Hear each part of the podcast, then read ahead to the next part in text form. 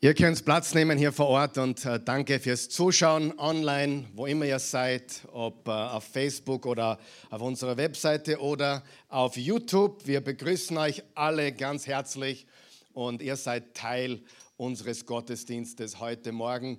Wir haben auch wieder ein bisschen mehr Leute hier im Präsenzgottesdienst vor Ort und ich hoffe, das wird sich noch mehr füllen die nächsten äh, Wochen, denn wir haben unsere drei Gs gesungen, gepredigt und gesegnet. Halleluja. Sagen wir es gemeinsam. Gesungen, gepredigt und gesegnet und gebetet und geheiligt und gegessen. Na, das kommt später. Gegessen kommt später, oder? Jesus ist wunderbar. Amen. Wir sind mitten in einer Botschaftsserie, die lautet Chainbreaker, zu Deutsch Kettenbrecher. Und äh, ich wollte ursprünglich heute, ich habe es ganz voller Stolz angekündigt, am Mittwoch und auch am Donnerstag, glaube ich, habe ich es angekündigt, dass ich heute über das so wichtige Thema Stolz predigen wollte. Und ich habe sogar gesagt, glaube ich, zu 99 Prozent, außer ich habe wieder alles über den Haufen. Und dieses Außer ist natürlich wieder eingetreten. Und trotzdem entgeht uns oder wird uns diese Stolzpredigt, die so unendlich wichtig ist, denn wir haben alle mit Stolz zu kämpfen, stimmt es? Jeder von uns hat auf irgendeiner, irgendeiner Ebene mit Stolz zu kämpfen. Äh, der Botschaft werden wir nicht entkommen. Die wird dann zu 99,9 Prozent nächsten Sonntag oder nächstes Wochenende stattfinden. Äh, heute ist die dritte Botschaft. Der Titel lautet Stay in the Game, gib nicht auf. Sagen wir das gemeinsam? Stay in the Game, gib nicht auf. Das war schwach. Noch einmal bitte. Stay in the Game, gib nicht auf. Botschaft Nummer eins hat gelautet Heilung von Scham. Sehr, sehr wichtige Botschaft. Die Botschaft vom letzten Wochenende, wenn alles keinen Sinn macht, wenn sich alles so leer anfühlt, wenn das Leben, die Welt, wo wir leben, wenn alles äh, nicht wirklich einen Sinn ergibt, was mache ich dann? Äh, werde ich bitter oder werde ich besser? Ja, ganz, ganz wichtig. Und wenn du eine Botschaft verpasst hast, äh, nicht nur eine von diesen zwei oder auch viele der vergangenen Botschaften.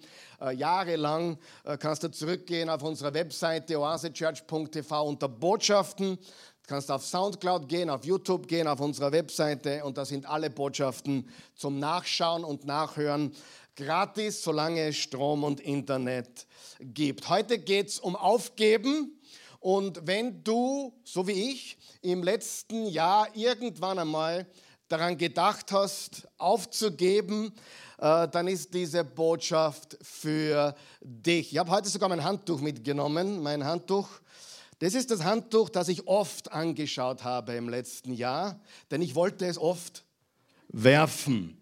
Aber Gott sei Dank habe ich es dann wieder gefunden und habe mir den Schweiß abgewischt, ein paar Tränen getrocknet, ein paar Füße gewaschen und getrocknet. Man kann mit diesem Handtuch viele Dinge tun. Ja? Und wenn du es einmal geworfen hast oder versucht worden bist, es zu werfen, dann schau, dass du es wiederholst und aufklaubst und vielleicht deinen Schweiß trocknest oder abwischt und deine Tränen trocknest. Meine Güte, wem geht es auch manchmal so? Darf ich fragen? Ja, also dieses Handtuch, äh, ja, ich habe mehrere solche Handtücher, aber das habe ich heute gefunden. Gut, das bleibt einmal da liegen bis später, okay? Also wenn du im letzten Jahr daran gedacht hast, vielleicht in deiner Ehe sie aufzulösen, ich kann dir eines sagen, es ist langfristig leichter, eine, einen Konflikt zu lösen, als eine Ehe aufzulösen. Hundertprozentig. Und ich kann dir sagen, ich habe natürlich auch Verständnis, es gibt Situationen, da geht es gar nicht anders.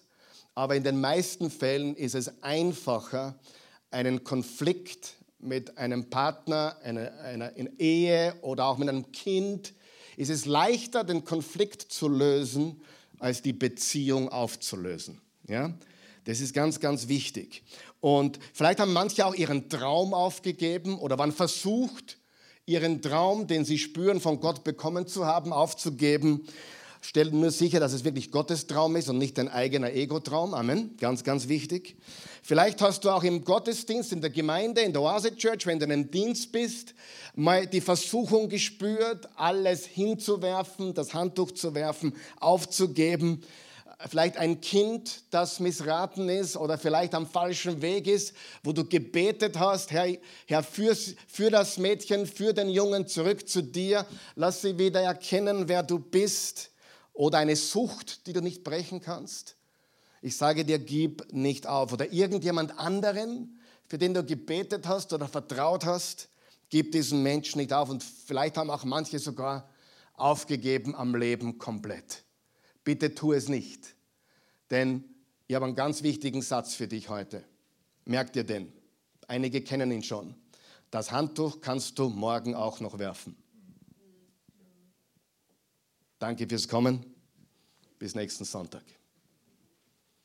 Die Botschaft ist, das Handtuch kannst du morgen auch noch werfen. Nur wenn es einmal geworfen ist, wenn der Knopf gedrückt ist, ist es unmöglich oder ganz, ganz, ganz, ganz schwer, es rückgängig zu machen. Und wenn dieser eine Satz mein Leben nicht immer wieder gerettet hätte, wäre ich nicht hier heute Morgen. Nämlich der Satz, das Handtuch kann ich morgen auch noch werfen. Ich kann mich morgen auch noch scheiden lassen. Ich kann morgen auch noch den Knopf drucken. Ich kann morgen auch noch aufgeben. Ich kann das aufgeben, wenn es irgendetwas gibt, was du verschieben solltest. In den meisten Fällen, ja, das sage ich dazu, dann ist es das Aufgeben. Gib nicht auf. Amen. Wer ist bereit für gute Nachrichten heute Morgen oder heute Nachmittag, aber immer du die Botschaft schaust? Ich auch. Und diese Botschaft ist für die, die anderen müssen ein bisschen weghorchen heute Morgen, die das Handtuch irgendwann einmal werfen wollten oder versucht waren aufzugeben und die gesagt haben, vielleicht, ich habe probiert, ich habe gebetet, ich habe geglaubt, ich habe alles gegeben und trotzdem ist es noch nichts geworden dann ist diese Botschaft für dich heute.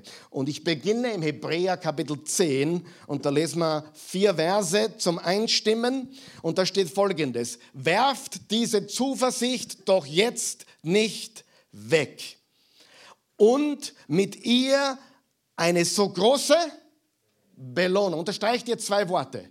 Zuversicht und Belohnung. Werft diese Zuversicht doch jetzt nicht weg und mit ihr eine so große Belohnung. Was ihr braucht, ist bessere Umstände. Steht es da? Was ihr braucht, ist mehr Glück im Leben. Was ihr braucht, ist einen neuen Partner. Nein, was ihr braucht, ist Standhaftigkeit. Sagen wir es gemeinsam? Standhaftigkeit. Denn wenn ihr weiterhin, weiterhin, unterstreichen ein sehr wichtiges Wort, immer wieder und immer wieder und immer wieder nach Gottes Willen handelt, werdet ihr alles bekommen, was er euch zugesagt hat. Es ist nur noch eine ganz, ganz kurze Zeit, dann wird der kommen, der kommen soll, hat Gott gesagt. Und durch seinen Glauben wird der Gerechte leben. Es ist nur noch eine kurze Zeit. Sieh, Gott ist nie zu früh dran oder fast nie zu früh dran. Er ist aber auch immer zur richtigen Zeit da. Aber für die, die ihre Zuversicht nicht wegwerfen, die dranbleiben, die standhaft bleiben, ich wollte oft das Handtuch werfen. Aber so wie im letzten Jahr, glaube ich, die letzten zehn Jahre gemeinsam nicht. Wem geht es auch so? Ja, es waren ein paar Dinge dabei, die waren unschön, die ganze Situation im Allgemeinen, vor allem als Leader, wenn du ein Unternehmen führst oder in meinem Fall eine, eine Kirche, äh, wenn du vorne stehst, Entscheidungen treffen musst, wo du sowieso nicht allen recht tun kannst, weil die einen wollen es so, die anderen wollen es so, die einen sagen, du hast, das hast du zu viel gesagt, anderen sag noch mehr endlich, ist unmöglich. Und das hat mich oft frustriert, oft entmutigt. Aber ich kann dir sagen, es waren Samstage dabei, ihr könnt meine Frau fragen, da ich gesagt, ich komme morgen einfach nicht. Das sollen schauen, was, was, was hinkommen. Ich, wirklich, ich meine, du, du stehst einmal vor leerer Bühne. Dieser Gedanke. Und dann am Montag denke ich mir, danke Jesus. dass du diesen Schwachsinn nicht zugelassen hast. Amen. Verstehst du? Ja, wir, wir klatschen für Jesus, ja? Das ist so unendlich wichtig, dass wir verstehen, wann wir klatschen, dann gescheit, bitte. Nochmal, geht schon. Danke, Jesus. Sieh, und ich habe gute Nachrichten für diejenigen, die nicht aufgeben, die dranbleiben, die sich nicht mit weniger abfinden, als Gott für dich bereitet hat. Sieh, eines musst du wissen. Wenn du heute eine richtige Entscheidung triffst, dann ist die Frucht nicht gleich heute Nachmittag da. Versteht ihr, was ich meine? Wenn du heute beginnst, ein Geber zu werden, ist der Segen nicht am Nachmittag schon da. Kann sein, weil Gott Wunder tut, aber oft oder meistens sät man im Frühling und erntet im Herbst. Und im Geistlichen ist es genauso. Und für manche ist es gerade Frühling, für manche ist es gerade Sommer, für manche ist es gerade Erntezeit, Herbst und für manche ist es gerade der kalte Winter. Aber was kommt nach dem kalten Winter? Eines, was ich mir immer wieder vor Augen geführt habe, ist, wann ich ganz tief unten war. Viel schlechter kann es nicht mehr werden. Dann ist er manchmal noch schlechter geworden, aber, aber viel schlechter kann es nicht mehr werden. Und eines habe ich immer gelernt. Nach dem Winter kommt tatsächlich wieder ein Frühling. Es ist wirklich so. Wir leben in einem Leben, das nie gleich bleibt. Es geht immer bergab oder bergauf. Es ist immer schlechter oder besser. Immer. Du bist immer entweder ein bisschen nach oben oder nach unten. Wie das Flugzeug, was am Himmel fliegt. Wenn es von Wien abhebt Richtung New York, ist es zu 98 Prozent nicht auf Kurs. Es muss ständig den Kurs korrigieren. Es ist nie gerade Richtung New York, es muss ein bisschen um und so weiter. Es muss immer den Kurs korrigieren. Und so ist unser Leben. So, und wir sind Überwinder, Amen. Wir sind mehr als Überwinder und wir haben übrigens Mittwochabend ja über diese sieben Gemeinden in Kleinasien gesprochen. Wir sind mittendrin noch immer. Und in jedem dieser sieben Briefe hat Jesus ein Wort, was an alle Christen weltweit, aller dieser Gemeinden schreibt. Der, der überwindet. Der, der überwindet. Wer den Kampf besteht, wer überwindet, wer siegt. Und der Sieg ist unser Glaube, so steht es im 1. Johannes 5. Der Glaube ist unser Sieg, der die Welt überwunden hat. Und wenn wir dranbleiben im Vertrauen, im Glauben, dann wissen wir, er ist vielleicht nicht zu früh dran, aber garantiert auch nicht zu spät. Und wir sind Überwinder.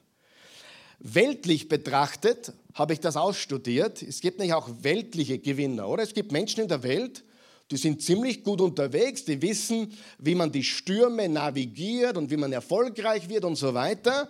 Und wenn man sich anschaut, warum jemand erfolgreich ist, und für mich ist Erfolg nicht Geld oder Häuser oder Besitz, sondern, sondern einfach ein Siegerleben, ein Überwinderleben, ein mit Jesus leben, ein, viele Komponenten, die ein Leben erfolgreich machen. Amen. Freude, Friede etc. Aber egal in welchem Bereich, dann kommt man zu folgender Erkenntnis. Und das ist jetzt nicht meine Meinung, das kannst du studieren. Das ist wissenschaftlich belegt.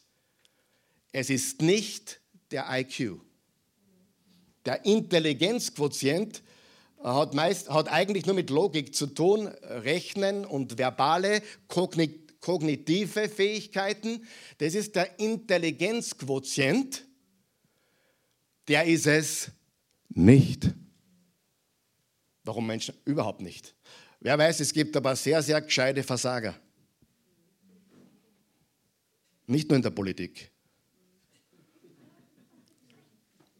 In jedem Bereich. Amen, in jedem Bereich. Es gibt Menschen, die sind brillant, aber in der Ehe, in der Familie, überall Totalversager.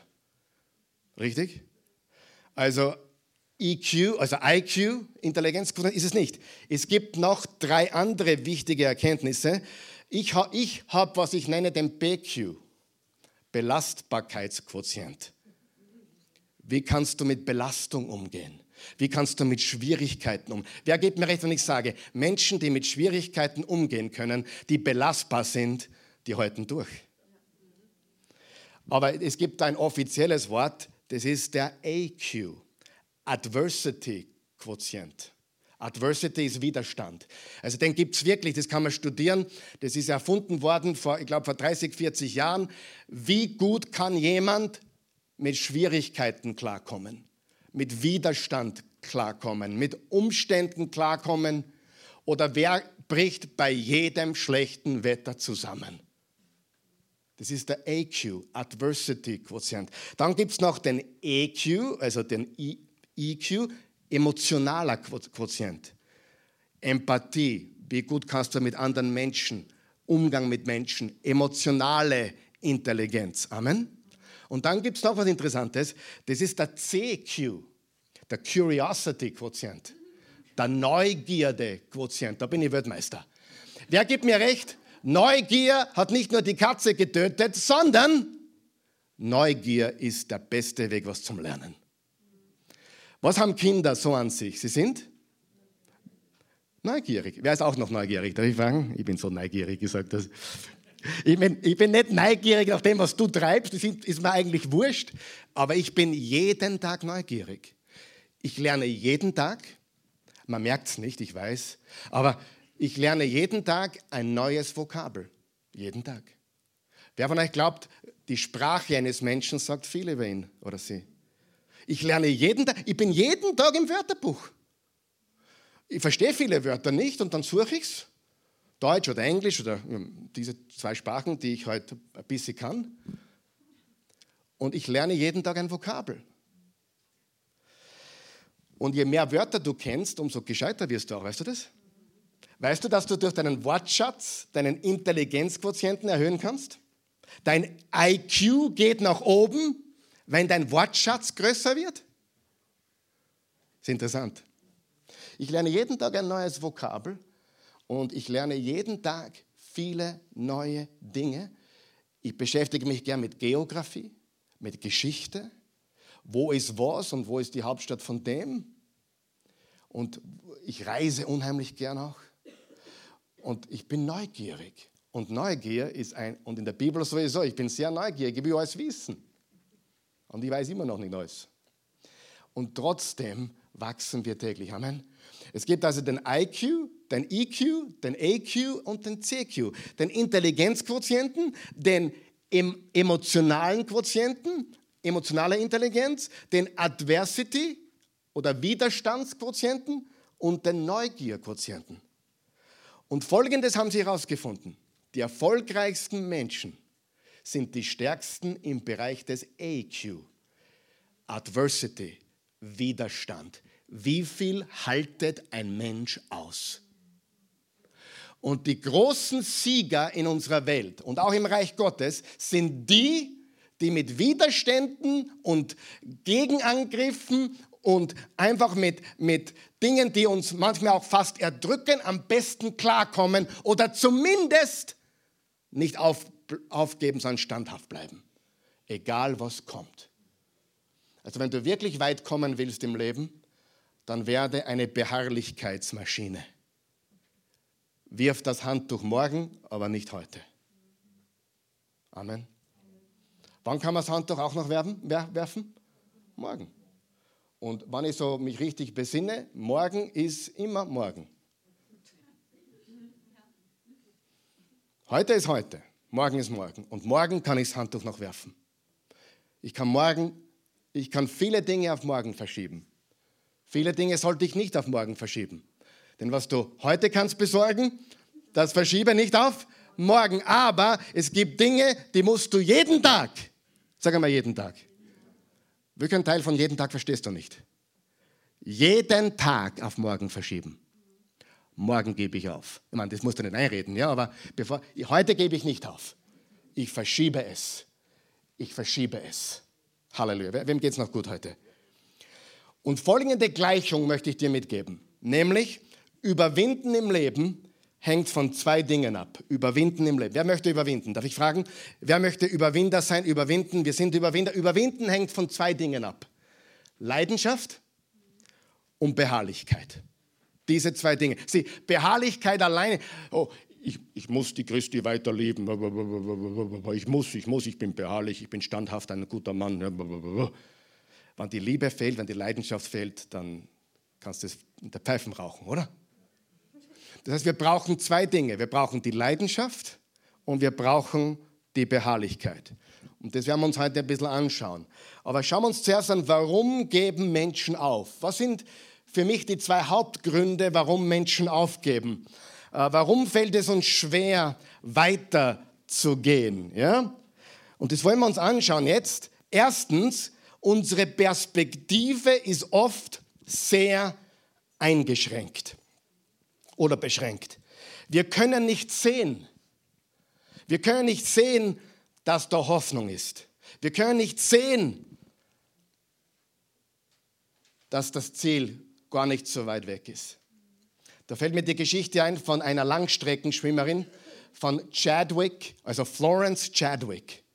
1918 geboren und ich glaube in den 90er Jahren verstorben. Sie war die erste Langstreckenschwimmerin, die von Frankreich nach England beide Richtungen geschwommen ist. Die erste. Das haben dann einige andere auch getan. Und sie hat dann probiert zu schwimmen von Catalina Island in Kalifornien. Das ist 34 Kilometer von der Küste Kaliforniens. Hat sie versucht zu schwimmen von der Insel 34 Kilometer über das Wasser zur kalifornischen Küste. Nach 15 Stunden war der Nebel so dicht und ihre Begleiter im Boot haben mir gesagt, Geh, schwimm weiter, schwimm weiter, schwimm weiter. Es ist nicht mehr so, aber sie hat sie nicht gut gehört. Und sie wollte nicht mehr, sie, hat, sie, sie konnte nicht mehr und sie hat aufgegeben. Als sie ins Boot gestiegen ist, hat sie verstanden, dass ihr die zugerufen haben. Es ist nur mehr eine halbe Meile. Der Nebel, der Nebel, sag einmal Nebel, der Nebel hat sie aus dem Wasser geholt und in vermeintliche Sicherheit. Die gute Nachricht ist, kurze Zeit danach, bei strahlendem Wetter, hat sie es in 13 Stunden und ein paar zerquetschte Minuten nochmal hat es probiert und geschafft. Oft ist es der Nebel. Wir können nicht weitersehen. Amen. Sie, wir haben die Perspektive nicht. Wir, haben, wir sehen nur jetzt. Gott sieht den Anfang vom Ende. Wir haben diese beschränkte Perspektive. Und wenn wir es aber schaffen, was Gutes zu sehen, wenn wir diese Hoffnung nicht verlieren, diese Zuversicht, wenn wir das Potenzial sehen, die Chance oder die Hand Gottes im Ganzen, dann, dann können wir viel aushalten. Wer von euch weiß, es ist fast alles aushaltbar, wenn man Sinn sehen in der Sache. Du kannst alles aushalten. Sieh, wenn, sag mal, deine, dein Mann ist hochdepressiv. Dein Mann ist nicht mehr auszuhalten, weil er so depressiv ist. Aber du weißt, Weihnachten wird er dann der glücklichste Mensch auf der Welt. Wer könnte von jetzt bis Weihnachten aushalten? Natürlich. Weil du weißt, Weihnachten ist alles wieder gut. Richtig?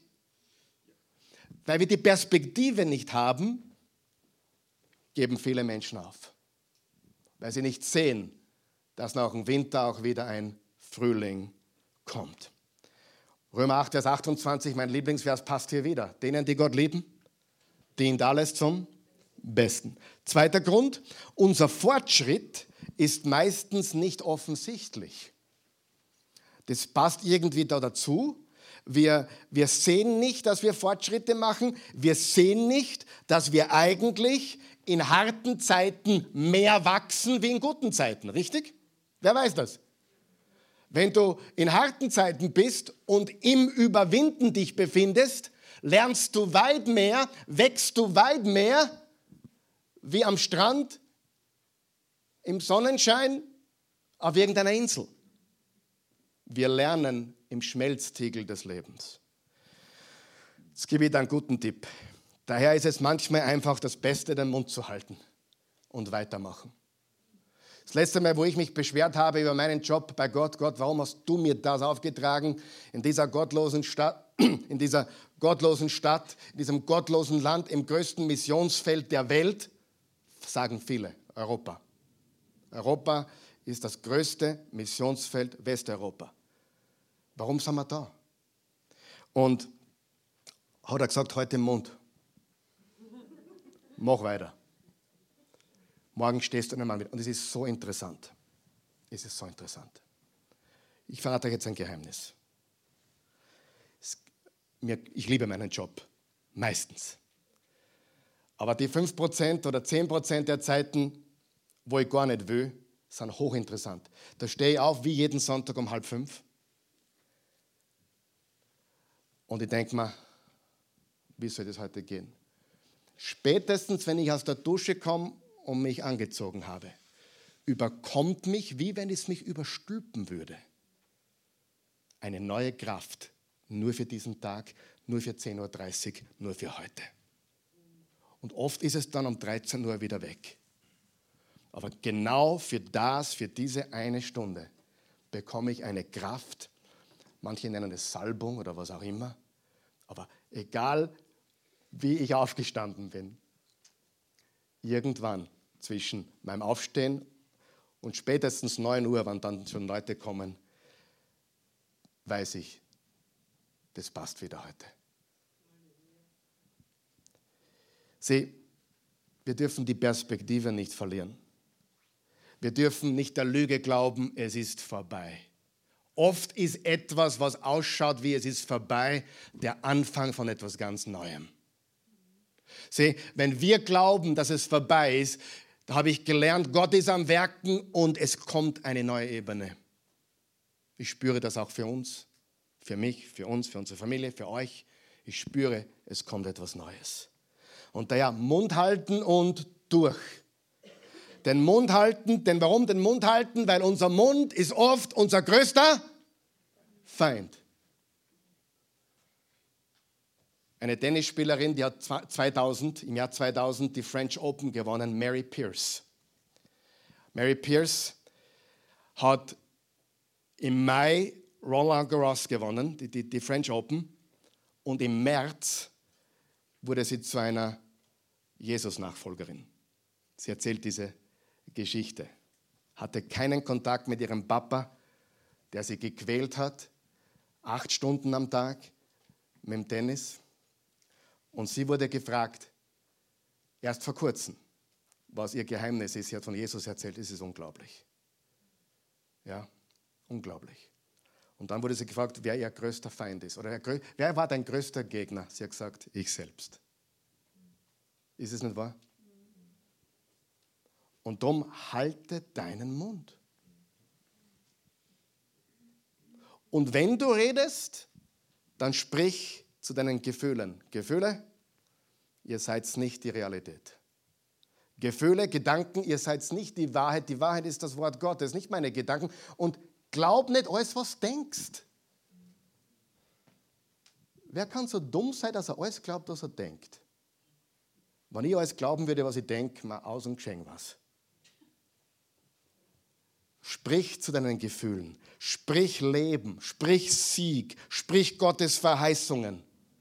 Es ist aushaltbar, wenn du Gottes Finger im Spiel siehst. Es ist aushaltbar, wenn du einen Sinn sehen kannst. Es ist aushaltbar, wenn du weißt, es ist mies, aber es kommt Gutes heraus. Es ist aushaltbar, wenn du weißt, es tut richtig weh, aber der Schmerz zahlt sich aus. Wer sind die siegreichsten Menschen? Die mit den höchsten Belastbarkeitsquotienten. Die, die am meisten nehmen können, die am härtesten im Nehmen sind, die können auch am meisten bewegen. Du kannst eines sicher sein. Je mehr du Jesus nachfolgen willst, umso stärker wird der Gegenwind diese Wohlstand- und Heilungsevangeliumsgeschichte, Glaube Jesus und alles wird viel einfacher, das ist absoluter Humbug. Wären manche Dinge einfacher? Selbstverständlich. Ist mein Leben voller Freude und Frieden? Natürlich. Aber ich weiß heute, manche Feinde hätte ich nicht, wenn ich nicht Prediger wäre. Das kann sich niemand vorstellen, aber es gibt Leute, die mengen mir nicht.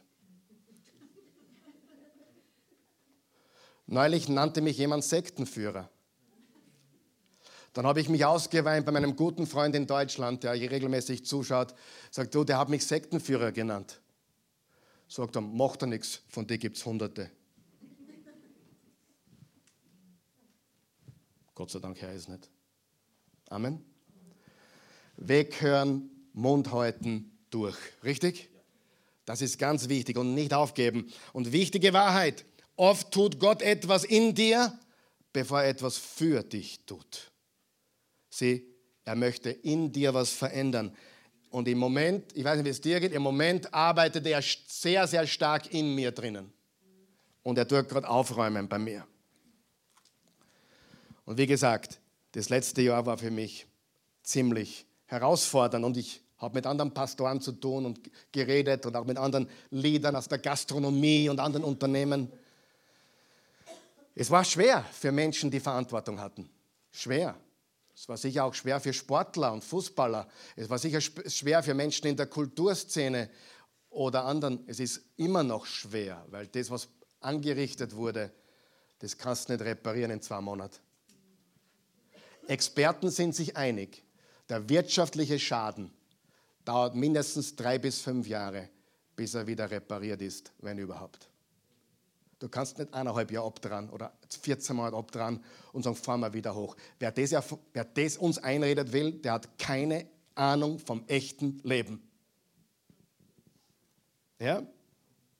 Ganz, ganz wichtig. Wir bleiben dran, egal was passiert. Und jetzt kommt mein Übergeheimnis. Wer will mein Übergeheimnis hören?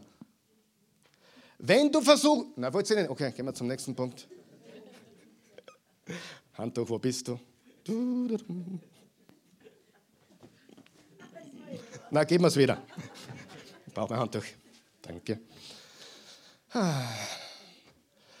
Schau, hier ist das Übergeheimnis, wenn du bereit bist. Das Übergeheimnis ist, wenn du versucht bist aufzugeben, ist es immer das Beste, dich daran zu erinnern, warum du überhaupt angefangen hast. Wenn, wenn du versucht bist, dich scheiden zu lassen und es gibt keinen Ausweg mehr, dann solche Sachen gibt. Noch einmal, verstehe ich. Aber in so vielen Fällen wäre es besser, eine Lösung zu finden. Und sich daran zu erinnern, warum haben wir eigentlich angefangen? Wie war es am Anfang? Warum habe ich begonnen hier in Wien? Warum haben wir begonnen hier in Wien, Vösendorf? Naja, meine Frau hat mich sehr ermutigt vor ein paar Tagen. Ich habe gesagt, Christi, ich will ausziehen aus Österreich. Darf ich so ehrlich sein? Ich, ich, ich bock das Land nicht mehr. Es gibt auch noch vernünftige Länder auf dieser Welt. Ja, können wir nicht auswandern wieder? Sagst, na, geht nicht. Sag ja, ich weiß. Geht nicht. Ja, können wir nicht nach Afrika ziehen? Können wir nicht Missionare werden in Afrika?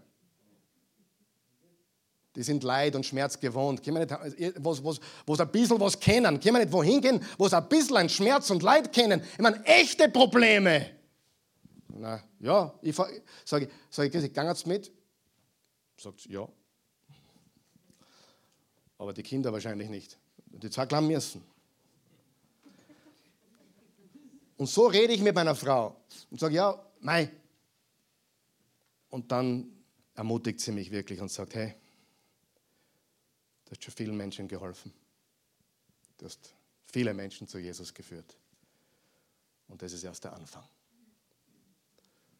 Und wir geben nicht auf. Halleluja. Warum haben wir begonnen? Bevor du den Knopf druckst oder das Handtuch wirfst, warum haben wir angefangen? Wenn du dich erinnerst daran, warum wir begonnen haben, dann kannst du das Handtuch nicht so einfach werfen. Denn wir haben uns mal geliebt. Wir waren einmal on fire, oder nicht? Wir waren 1997, als wir begonnen haben mit, mit acht Leuten im City Club Hotel, damals bei der Pyramide, wo einige noch gar nicht gelebt haben, ja, 1997. Da haben wir angefangen und ohne predigen zu können, ohne, ohne Mikrofon, ohne Band, ohne nichts. Und trotzdem hat Gott gewirkt. Gib nicht auf. Hebräer 11, da haben wir eine Liste von Glaubenshelden. Wenn du das Buch, Hebräer-Buch liest, kommst du zum Kapitel 11 und da findest du eine Liste von Glaubenshelden. Abraham, David, Gideon, Moses und viele andere. Und da steht, sie haben im Glauben gesiegt. Sie haben im Glauben gesiegt. Viele widrige Umstände, aber sie haben im Glauben gesiegt. Und dann in den letzten fünf Versen, lesen wir die gemeinsam, Kapitel 11. Wieder andere ertrugen Spott und Auspeitschungen, Ketten und Gefängnis. Sie wurden gesteinigt, zersägt und mit dem Schwert umgebracht. Heimatlos zogen sie umher, in Schaf- und Ziegenfälle gehüllt, notleidend, bedrängt, misshandelt. Die Welt war es nicht wert, solche Menschen zu haben oder zu tragen. Das ist ein, ein Gebet für, für uns heute. Ha?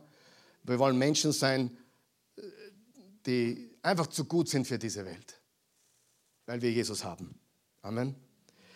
Die, die dann auch noch in der Wüste und in den Bergen und in Höhlen und in Klüften ihre Zuflucht suchen mussten.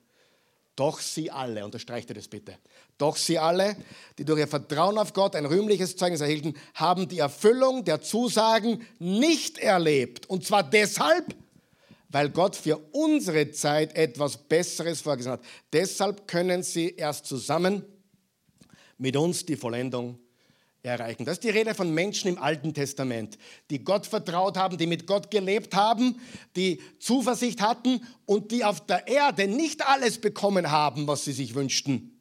Aber sie haben den Kampf vollendet, den Lauf vollendet. Und wir lernen drei Dinge aus diesen fünf Versen. Erstens, Glaube verschont uns nicht vor Leid oder Schmerz. Du kannst nicht sagen, oh, ich bin so stark im Glauben, ich werde nie wieder leiden und nie wieder Schmerz haben. Ja, aber weiß, es stimmt nicht. Unser Glaube verschont uns nicht vor irdischem Schmerz auf dieser Welt. Zweitens, viele der Verheißungen Gottes werden in der Ewigkeit erfüllt. Wie lange ist die Ewigkeit? Für immer. Und drittens, wir befinden uns in einem großen Lauf gemeinsam mit allen, die uns vorausgegangen sind. Sieh, der Lauf ist nicht nur die, wir jetzt auf der Erde sind, sondern die uns vorausgegangen sind. Vielleicht hast du schon einen christlichen Bruder oder Schwester, einen Sohn oder Tochter, eine Mama oder irgendjemand verloren, der mit Jesus gewandelt ist auf dieser Erde. Ich weiß nicht, wie viel sie sehen von deinem Leben auf der Erde. Hoffentlich nicht viel aber sie feiern, sie feuern uns an. Amen. Sie sind im gleichen Lauf. Sie sind schon angekommen und wir noch nicht. Und die Bibel sagt sogar, Jesus sitzt zur Rechten des Vaters und betet für uns. Der Lauf ist viel größer als dein Leben und das irdische Leben. Der Lauf ist ein großer Lauf gemeinsam mit all denen, die uns vorausgegangen sind. Lesen wir Hebräer 12, Vers 4, dann gebe ich euch kurz sechs Punkte und dann sind wir fertig. Vers 1, wir sind also von einer ganzen Wolke von Zeugen umgeben. Deshalb wollen auch wir den Wettkampf bis zum Ende durchhalten und jede Last ablegen. Unterstreicht ihr das? Jede Last ablegen, die uns behindert, besonders die Sünde, die uns so leicht umschlingt. Und dabei wollen wir auf Jesus schauen. Er hat gezeigt, wie der Glaubenslauf beginnt und wie er zum Ziel führt, weil er wusste, welche Freude auf ihn wartete. Unterstreicht ihr das bitte? Er wusste was? Welche Freude auf ihn wartete. Hat er das Kreuz und die Schande dieses Todes auf sich genommen. Nun sitzt er auf dem Ehrenplatz an Gottes rechter Seite. Schaut euch an, wie er die Anfeindung sündiger Menschen ertragen hat. Dann werdet auch ihr nicht müde und verliert nicht den Mut. Übrigens im Jesaja 40, Vers 31 steht, den Müden gibt er neue Kraft. Immerhin habt ihr im Kampf gegen die Sünde noch nicht das Leben lassen müssen. Sechs Dinge möchte ich kurz mit dir teilen, damit du ein Überwinder bleibst. Erstens, vergiss nicht, dass der Himmel zusieht. Wir sind umgeben von einer ganzen Wolke, die uns vorausgegangen sind. Und das sind Menschen, die vor uns zu Jesus gegangen sind, die mit uns im Lauf sind und die uns gemeinsam mit Jesus anfeuern. Halleluja. Vergiss nicht, dass der Himmel zusieht. Wer von euch weiß, Gott sieht alles? Wer weiß, es gibt nichts Geheimes, es gibt nichts Privates. Das nächste Mal, wenn über einen Politiker gesagt wird, das ist sein Privatleben, dann sagst du Folgendes. Und dann sagst, der Pastor hat das gesagt, okay? Da sagst, pfui. Es gibt kein Privatleben. Darf er im Privatleben klettern gehen oder in Sauna gehen oder am Strand fahren? Selbstverständlich. Das, das darf er alles, das ist okay. Aber wer von euch weiß, als Leader und auch als Jesus-Nachfolger, geht mich an, was unser Bundeskanzler privat macht. Jawohl. Es geht mich an, ob er ein guter Mensch ist oder ein schlechter Mensch ist. Mein Leben, was ich alleine tue, geht euch alles etwas an. Wer glaubt mir? Ich, ein Mann braucht Charakter. Ein Mann braucht die Dinge, die not, die sind nicht perfekt, verstehe mich nicht falsch, aber zu sagen, privat auf Ibiza rede ich so und in der Öffentlichkeit rede ich so, das hat mit Privatleben und auch mit einer besoffenen Geschichte nichts zu tun. Ich meine, ich bin, ich bin weder auf der, glaubt mir, ich bin wahrscheinlich, der wird der will gar nicht sagen, ich will damit nur sagen, wie dumm kann man noch sein und noch, noch schnaufen? Ein Mensch in Leadership besauft sich nicht. Punkt. Besoffene Geschichte. Steht in den Sprüchen Salomos. Der König soll nicht saufen, weil sonst wird sein Urteilsvermögen verzehrt. Amen. Ich habe jetzt nicht gesagt, für welche Partei ich bin oder gegen wen ich bin. Einige sind jetzt komplett konfus. Weil einige haben mich rechts eingeordnet, gell? früher. Ich kann aber sagen, links bin ich auch nicht. Glaubt mir das?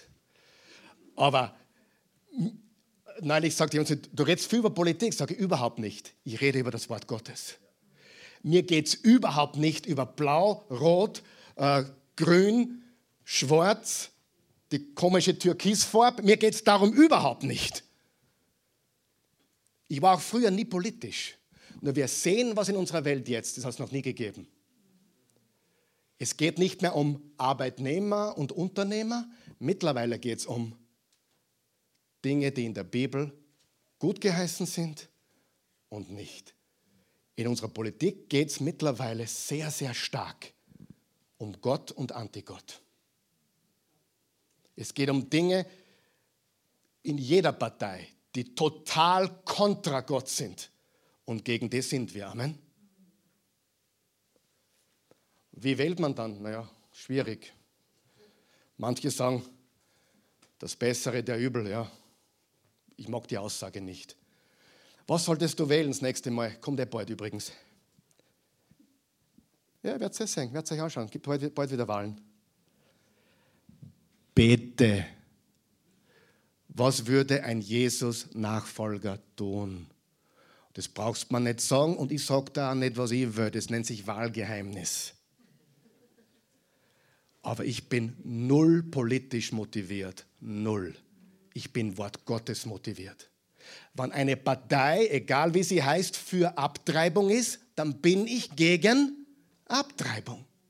Und auch wenn es die Partei ist, die ich wählen würde, gegen Abtreibung bin ich immer. Ob es ein schwarzes Marschall hat oder ein grünes oder ein rotes oder ein blaues. Ich bin nicht politisch. Ich bin biblisch. Ich bin Theologe. Und darum sage ich, es gibt auch kein drittes Gender. Steht in der Bibel. Habe nicht ich erfunden, ist nicht meine Meinung. Gott sagt, es gibt Mann und Frau. Hat jemand was gegen einzuwenden? Produziert die Natur manchmal Fehler? Ja. Ja, natürlich. Es gibt in der Natur auch Fehler. Aber das heißt nicht, dass es Gottes Design ist. Amen? Großer Unterschied. Das war alles nicht Teil meiner Notizen. Ich verabschiede mich von diesem Thema jetzt. Aber damit mich jeder richtig versteht, ich bin null politisch motiviert. Ich frage mich in allem, was würde Jesus tun? Was würde Jesus zur Abtreibung sagen? Was würde Jesus zum Gendering sagen? Was würde Jesus sagen, die, die, die, die österreichische Nationalhymne müssen wir gendern? Ich glaube, der wird sie aufs Hirn greifen. Hallo. Er hat sie als Mann und Frau gemacht und er liebt sie alle gleich. Seid noch wach? Vergiss nicht, dass der Himmel zuschaut. Zweitens, eliminiere, genau, nichts ist privat, geheim oder deine Sache. Das war der Punkt. Ibiza. Also wenn du nach Ibiza fliegst, pass auf, was du tust, weil es ist nicht deine Sache. Gott schaut zu, auch wenn es der Pastor nicht weiß. Und wenn du auf eine andere Insel fliegst, pass dort auf. Wenn du in Mauritius bist, pass auf. Wenn du in Dubai bist, pass auf. Der Himmel schaut zu. Ich habe manchmal komische Gedanken. Ich auch. Und manchmal kommen sogar bei der Predigt aus. Ja? Aber manchmal, manchmal denke ich mir, meine Mutter ist gestorben vor einem Jahr und die habe ich so zwei, zwei die, na, vier, fünf Mal im Jahr gesehen. Sie ist im Müllviertel, so oft im, am, Ende ihres Lebens viel öfter natürlich noch. Jetzt ist sie im Himmel und ich denke mir, Hoffentlich schaut sie mir nicht zu. Übrigens, ich glaube eher nicht. Aber die hat andere Sachen zu tun, als mir zuzuschauen. Zweitens, eliminiere, was nicht wichtig ist. Lasst uns jede Last ablegen und die Sünde, die uns so sehr behindert. Weißt du, manchmal fragen mich Leute, Pastor, soll ich das tun oder nicht? Dann sage ich, ich kann es nicht beantworten für dich. Manche Sachen sind weder richtig noch falsch. Ganz eine wichtige Frage, nicht äh, darf ich es tun, sondern ist es notwendig? Nicht alles, was gut ist, ist notwendig.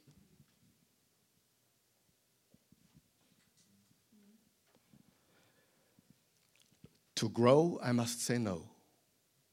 Du musst Sachen ausstreichen aus deinem Leben. Eliminieren, was nicht wichtig ist. Oder? Drittens, laufe Gottes Lauf für dich, nicht den Lauf anderer. Nämlich im Vers 2, wir wollen auf Jesus schauen. Er hat uns gezeigt, wie der Glaubenslauf beginnt. Es ist Gottes Lauf für dein Leben, nicht der Lauf anderer und auch nicht dein eigener Lauf letztendlich. Nicht dein Traum, nicht dein Plan, sondern sein Traum und sein Plan. Viertens, konzentriere dich auf Jesus nicht auf deine Umstände. Lass uns auf Jesus blicken. Den Urheber unseres Glaubens. Konzentriere dich auf Jesus, nicht deine Umstände. Fünftens, den Schmerz minimieren, die Belohnung maximieren. Was meine ich damit? Im Vers 2 steht, weil er wusste, welche Freude auf ihn wartet er. Hat er große Schmerzen gehabt? Aber was hat er viel größer gemacht als die Schmerzen? Die Belohnung, die Freude, richtig? Den Schmerz minimieren, die Belohnung maximieren. Gebe ich ein Beispiel aus dem Leben von Paulus im 2. Korinther 4. Denn die Nöte, die wir jetzt durchmachen, sogar der große Paulus hat Nöte durchgemacht, sind nur eine kleine Last und gehen bald vorüber. Und sie bringen uns etwas, was von unvergleichlich viel größerem Gewicht ist. Eine unvorstellbare und alles überragende Herrlichkeit, die nie vergeht. Was heißt nie vergeht? Nie vergeht eine überaus unvorstellbar und überragende Herrlichkeit, die nie vergeht. Wir richten unseren Blick nämlich nicht auf das, was wir sehen, sondern auf das, was wir jetzt noch was jetzt noch unsichtbar ist. Denn das Sichtbare ist vergänglich, aber das Unsichtbare ist ewig. Da könnt ihr jetzt eine Stunde drüber predigen, aber jetzt habe ich die Zeit nicht dazu. Wichtig ist, dass du verstehst, Paulus 14 Tage ist er auf einem Brett in der Adria geschwommen. Auf einem Wrack. Wrack. 14 Tage und Nächte auf offener See. Nicht wissend, ob es noch was zum Essen gibt, zum Trinken gibt, wie es weitergeht. Und dann wurden sie wie durch ein Wunder gerettet. 39 Mal wurde er ausgepeitscht, also fünfmal 39 Mal. 40 war die Todesstrafe. Er wurde gesteinigt. Die Leute glaubten, er sei schon tot, haben ihn zurückgelassen. Letztendlich wurde er wieder lebendig gesehen in der Stadt. Und dann sagt er, denn die Nöte, die wir jetzt durchmachen, sind nur eine kleine Last. Was hast du gesagt, ist dein Problem? Hm? Was hast du, was hast du gejammert, Karl Michael? Ha, was ist los mit dir? Darfst in Wien wohnen, besser gesagt in Mödling?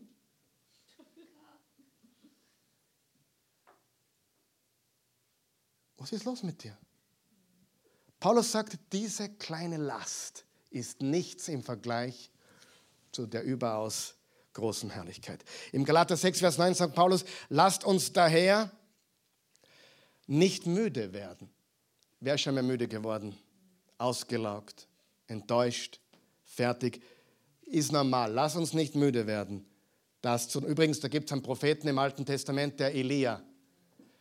Der war so müde und depressiv, dass er davon gelaufen ist und gesagt hat, Gott, ich bin der Einzige, der noch glaubt in ganz Israel. Sagt er, Gott sei du Koffer, du. Das ist die Karl-Michael-Übersetzung. Ja. Wo bist du angerannt?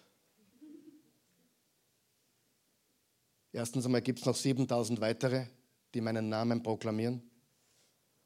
Steh auf, nimm dein Handtuch,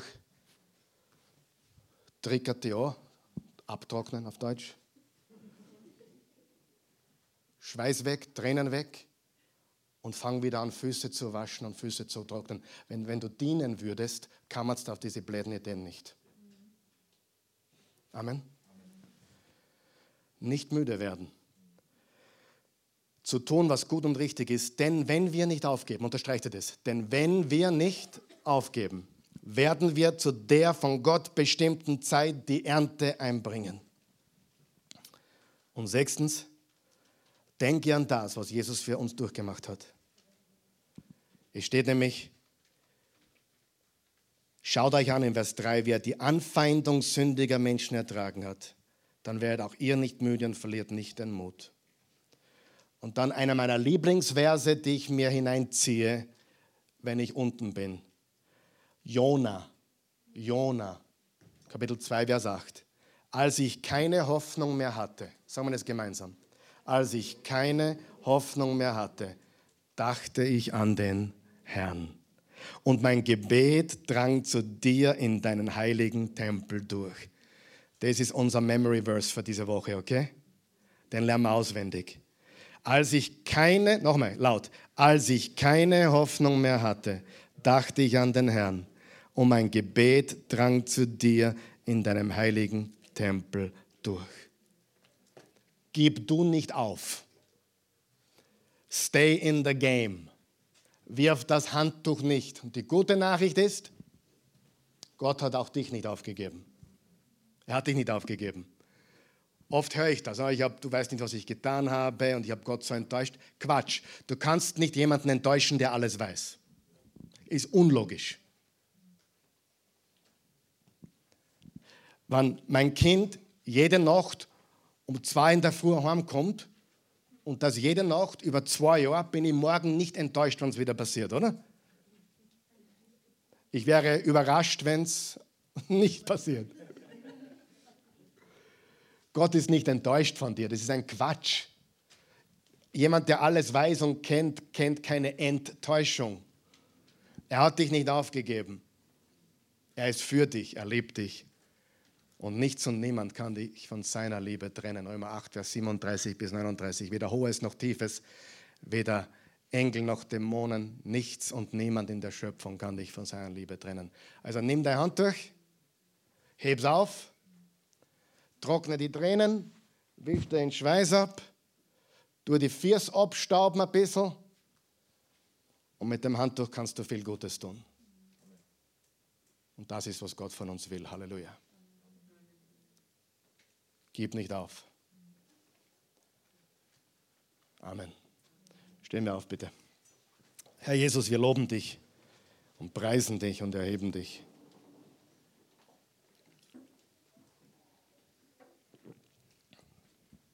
Wenn irgendwas dabei war heute Morgen, Herr Jesus, was meine Meinung ist, so entferne das aus unseren Gedanken. Entferne alles aus dieser Botschaft, was vielleicht aus meinem Kopf stammt. Wir wollen dein Wort in den Mittelpunkt stellen. Deine Wahrheit, deine Güte, deine Liebe. Und wir beten auch für die Menschen in unserem Land, die unser Land regieren, die Politiker. Wir beten um Erkenntnis der Wahrheit. Wir beten um Einsicht. Wir beten, dass du die Stolzen erniedrigst und die Demütigen erhöhst.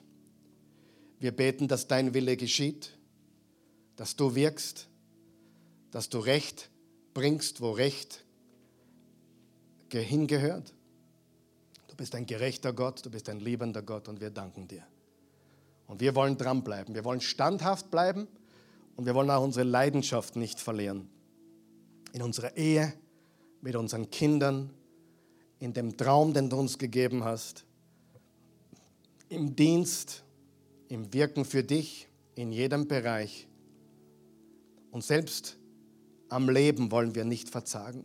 Und wenn du mir zusiehst heute oder Gott behüte, vielleicht sogar hier bist, aber wenn du zusiehst und an Selbstmord gedacht hast, verschieb ihn. Heute nicht. Das, das ist nicht der Weg das ist Desaster. Beginn lieber ein neues Leben jetzt, indem du Jesus aufnimmst in dein Leben.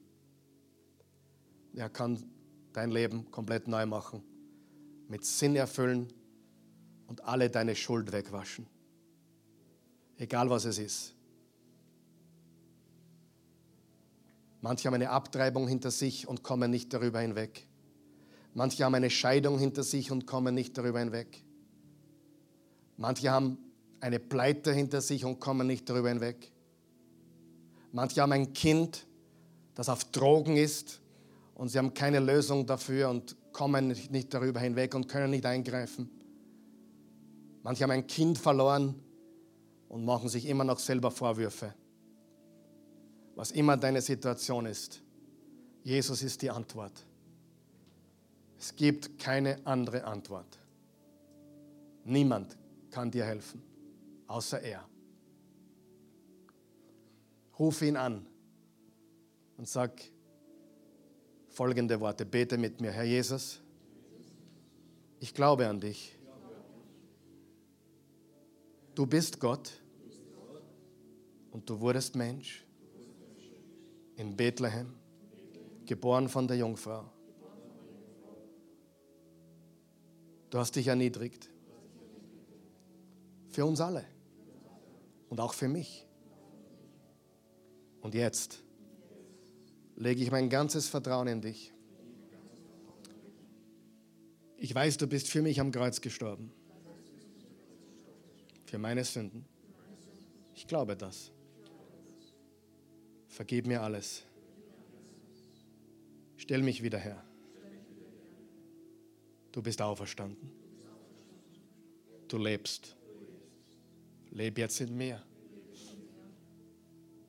Ich empfange jetzt neues Leben. Ich empfange jetzt ewiges Leben. Mein Leben gehört jetzt dir. Ich empfange deins. Ich gebe, gebe dir meins. Was für ein Deal. Gewaltig. Danke, Jesus.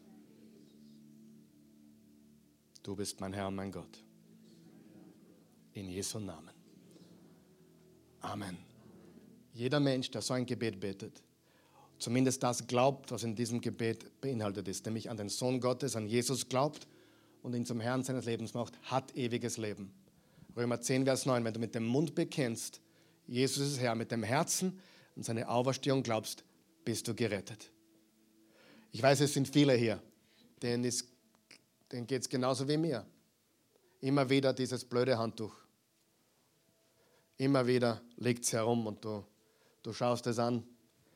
Wie soll es weitergehen mit meiner Ehe? Wie soll es weitergehen mit dem Kind, mit dem Sohn, mit der Tochter? Wie soll es weitergehen? finanziell, wie soll es weitergehen mit Arbeit, wie soll es weitergehen in der Beziehung mit meinem Ex-Mann, meiner Ex-Frau. Unzählige Situationen und viele, die ich nicht aufgezählt habe. Aber nimm das Handtuch und finde was zu dienen. Gib dein Leben. Bete mit mir, wenn du möchtest. Wenn, ich bete jetzt für mich, du kannst, für, kannst mitbeten, wenn du willst. Herr Jesus, danke, dass ich jetzt da sein darf, dass du verhindert hast, dass ich aufgegeben habe. Bewahre mich vor dummen, emotionalen Kurzschlussentscheidungen. Ich will dir dienen. Ich will dranbleiben. Und für diejenigen von euch, die das Handtuch geworfen haben bereits, auch nicht zu spät. Entweder du holst das Handtuch, wo du es hingehaut hast, oder besorgst dir ein neues. Amen. Manche haben Mist gebaut, manche haben die Abtreibung hinter sich.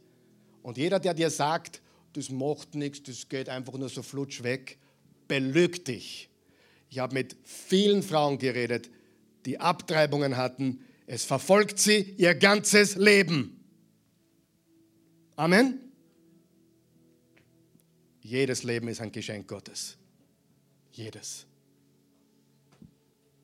Du kannst nicht sowas tun und glauben, da war nichts. Nein, nein, nein. Wer hat mir das erzählt? Der Markus Brauchel hat mir das erzählt letzten Sonntag.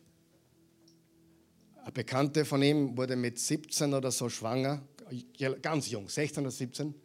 Und die Eltern haben gedrängt und gedrängt und gedrängt, es abzutreiben. Schande und so weiter. Und eine christliche Schwester, die ich sehr gut kenne, die in Baden wohnt, hat es diesem Mädchen ausgeredet. Es gibt andere Optionen. Und jetzt ist das Baby zwei Jahre alt. Und der Vater und die Mutter, die so sehr die Abtreibung wollten, bedanken sich jetzt regelmäßig bei der christlichen Schwester, dass sie der Tochter die Abtreibung ausgeredet haben. Glaube mir. Warum ich jetzt auf diesem Thema bin, weiß ich nicht. Keine Ahnung. Irgendjemand braucht es. Vielleicht schaut gerade jemand zu, die kurz vor seiner Entscheidung steht. Glaube mir, wenn das Baby da ist, spätestens ein paar Tage danach, ist die Freude riesengroß. Amen. Es gibt Dinge, die kann man nicht mehr rückgängig machen. Aber selbst hier ist Gott ein Heiler. Amen. Er kann uns heilen von dem, was war. Und bitte, Mama hat mir was angetan, Papa hat mir was angetan, vergiss es. Wenn du ein Opfer bist, kommst du nie weiter. Du musst ein Überwinder werden. Solange du die Schuld auf andere schiebst, auf den Chef, auf die Mama, auf den Papa, auf den Opa oder der hat mich missbraucht oder der hat das getan, schlimm, schlimm, schlimm. Aber bleib du nicht stecken. Steh auf und geh weiter. Amen. Das Leben ist hart, es tut weh. Die Tränen sind groß. Aber wenn du dran bleibst, wirst du eines Tages Freudentränen weinen. Halleluja.